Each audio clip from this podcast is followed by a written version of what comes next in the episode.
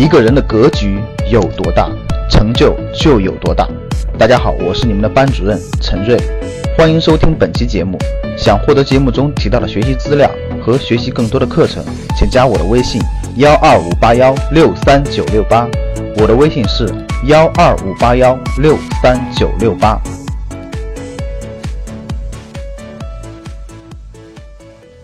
赚钱似乎是我们活在这个世界上必不可少的一部分，甚至对于相当一部分人来说是唯一的一部分了。但关于人到底为什么努力赚钱这个老生常谈的问题，不同人都有着不同的回答。有些听着有趣，有些听着酸楚。比如说第一个理由，我努力赚钱就是为了要在城市里买一套属于自己的房子。这个理由听着有点心酸。很多年轻人的理想、人生的格局，可能就被拿一套房子给压垮了。更有甚者在接受调研时说，只要有一套房子，人生无憾。虽说这是一句感慨，但貌似人生不应该就为了一套房子吧。第二个理由，我努力赚钱，买房买车，吃香喝辣，穿名牌，享受人生，证明给别人看看自己是多么厉害。这个理由呢，从正面解读，这是一个积极向上的内因；但是从侧面解读，活在别人的眼里，攀比的世俗里。不得不说，是一种走偏了的人生。第三个理由，我努力赚钱是要为家人创造一个更好的环境，要教育孩子，赡养老人。这个理由，相信代表绝大部分成家人群的心声，颇有点压力，也有点无奈。里面可能也牵扯到另一个话题：孩子的教育、昂贵的学区房、不低的学费等等，还包括更加是无底洞的医疗费用，特别是老人的，想多了都是满心的焦虑和压力。第四个理由。我努力赚钱，要环游世界。理想听上去很美好，但是现实很残酷。第五个理由，我努力赚钱是要实现我的人生理想。有梦想当然是好事情，可是你的人生梦想是什么呢？是不是还是上面一二三中那些无奈又艰巨的事情呢？以上大部分的回答都是带有一种被动式的无奈，有一种被金钱控制的感觉。如何验证一个人是不是在被动式的假装努力赚钱呢？方法很简单。对于以上这些回答，如果出现那么三种情况，一个人就认为自己可以不用再努力了，就正好说明这个人是在被动、被迫努力的赚钱。这三种情况是：第一，忽然间中大奖，获得一笔巨款；第二，忽然间继承了一笔巨额的海外遗产；第三，老家房子拆迁了，瞬间成为金土豪。但今天我要分享的是一种主动赚钱的态度，不是要去赚钱，而是要通过这个途径实现更高级的人生享受。下面的内容呢，摘自一位投资大咖在雪球上的文章，享受创造财富的乐趣。我在投资的修行过程中，明显的感觉到创造财富获得的快乐满足感远远超越了花费财富，这才导致了我富有却节俭。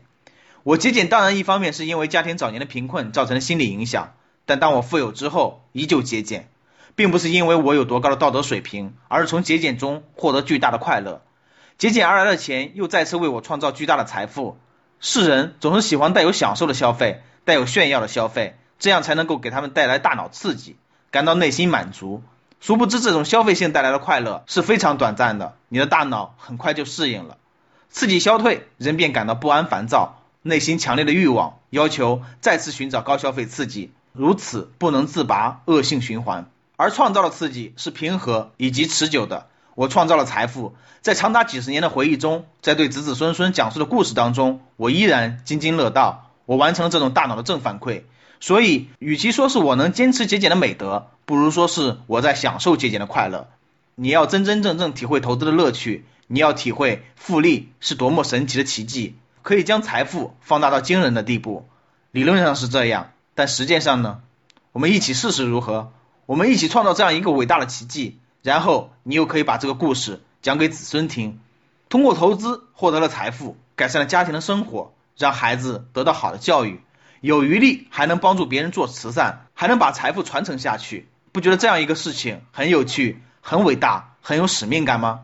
你从内心深度认识到这种快乐、这种成就感，然后你就不再需要坚持了，你就是发自内心的去享受、去创造这一切。我们从以上的话语可以看出，这位大咖赚钱的途径是投资，而赚钱的目的可能已经超越了开头所说的那些事情。这位大咖通过投资来实现财富积累，并且把它当作是修行，是一种对自我人生的挑战及升华，不光是对自己，也对家人，并且上升到社会高度。他享受坚持、自律带来的成就感，不在乎钱多钱少，但这样的结果，财富等级肯定不低了，已经进入了良性循环。他知道传承给子女不仅仅是留财富，而是留思想。钱赚到这个地步，已经感受到他自己家庭的贵族气息了。而这个贵族是建立在前面两点的基础之上。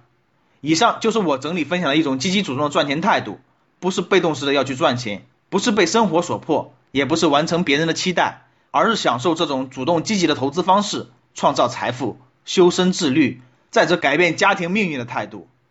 想获得更多投资理财、创业财经等干货内容的朋友们，请加微信幺二五八幺六三九六八及我们的 QQ 交流群六九三八八三八五六九三八八三八五。